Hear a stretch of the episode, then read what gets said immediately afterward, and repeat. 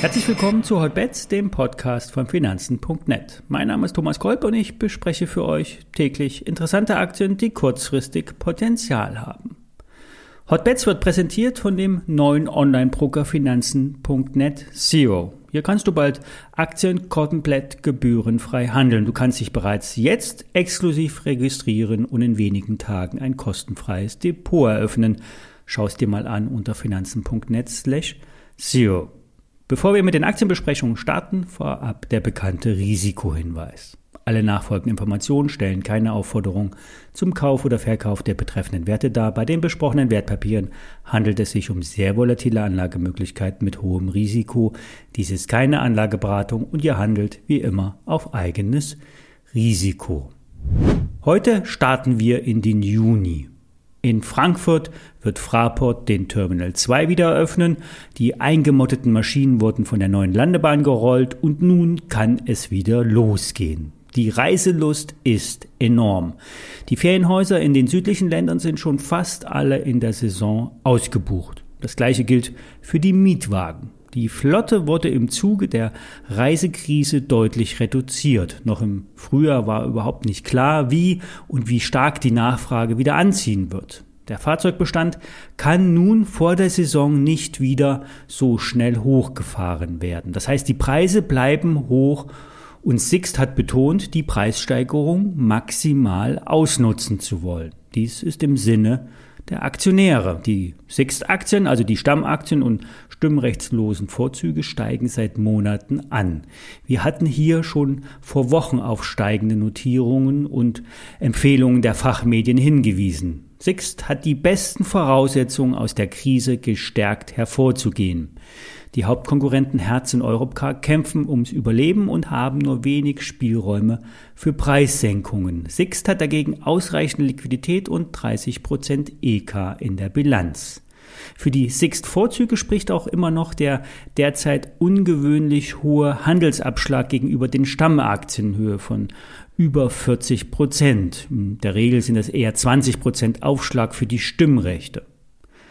Wir hatten bei der letzten Hotbets-Empfehlung von Sixt Vorzüge äh, auf Warburg Research verwiesen. Die Analysten sehen Kurse um die 92 Euro als möglich an.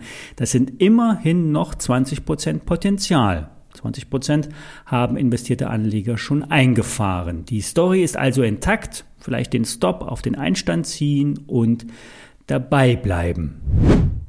In der Reisebranche läuft es an. Holiday Check bestätigt, es wird wieder mehr gebucht. Die gleichnamige Aktie läuft bereits und sollte auch weiter steigen.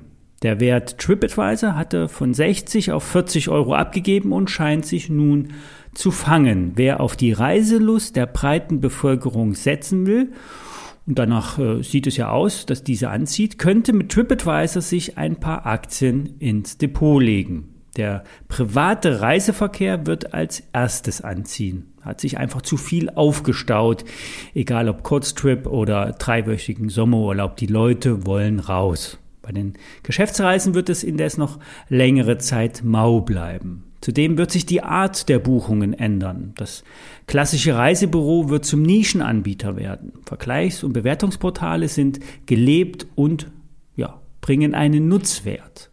Plattformen werden zusätzlich von dem Aufschwung besser und stärker und schneller vor allen Dingen profitieren als die klassischen Reisekonzerne wie die TUI. Wir hatten ja bereits von einem Investment bei TUI abgeraten. Der Kapitalbedarf wird hier stetig hoch sein so wurden ja auch unlängst äh, ein paar Hotelbeteiligungen für schlappe 600 Millionen Euro verkauft. Und das reicht für ein paar Monate Liquidität. Doch die, die Cashburn Rate ist bei TUI hoch und bleibt auch hoch. TUI wird immer Geld brauchen. So gut kann gar nicht das Geschäft anziehen.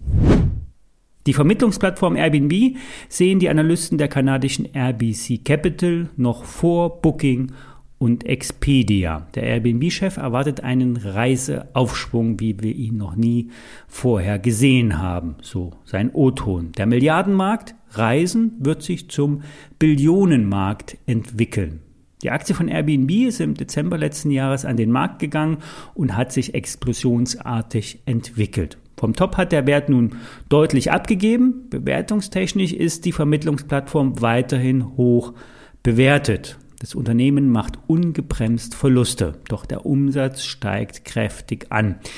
Fantasie bietet die Story. Airbnb hat eine riesige Community. Das Reisen via Airbnb hat sich bewährt und nicht nur für Übernachtung auf der Schlafcouch. Airbnb ist heute viel mehr als ein Vermittler von Schlafplätzen von kostenbewussten Weltenbummlern. Airbnb ist eine Plattform und dies könnte ohne äh, diese Plattformen können ohne Zusatzkosten von jedem Umsatzdollar enorm profitieren.